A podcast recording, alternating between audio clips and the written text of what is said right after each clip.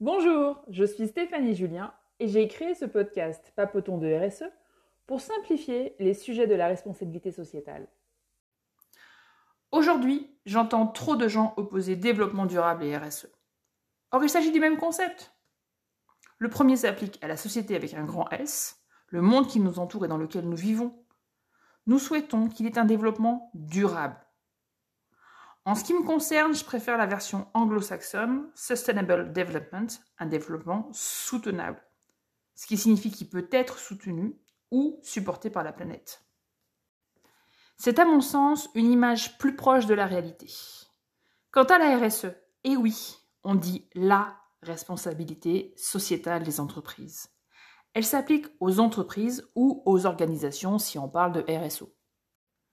Si on regarde l'ISO 26000, la norme qui définit le grand principe de RSE ou de développement durable. Elle s'appuie sur sept grands principes, qui sont les suivants.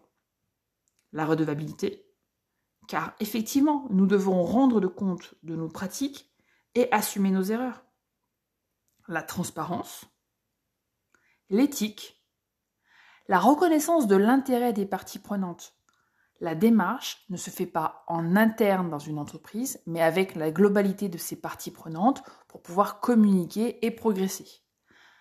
La légalité, parce que oui, il faut respecter la loi, le respect des normes internationales et les droits humains.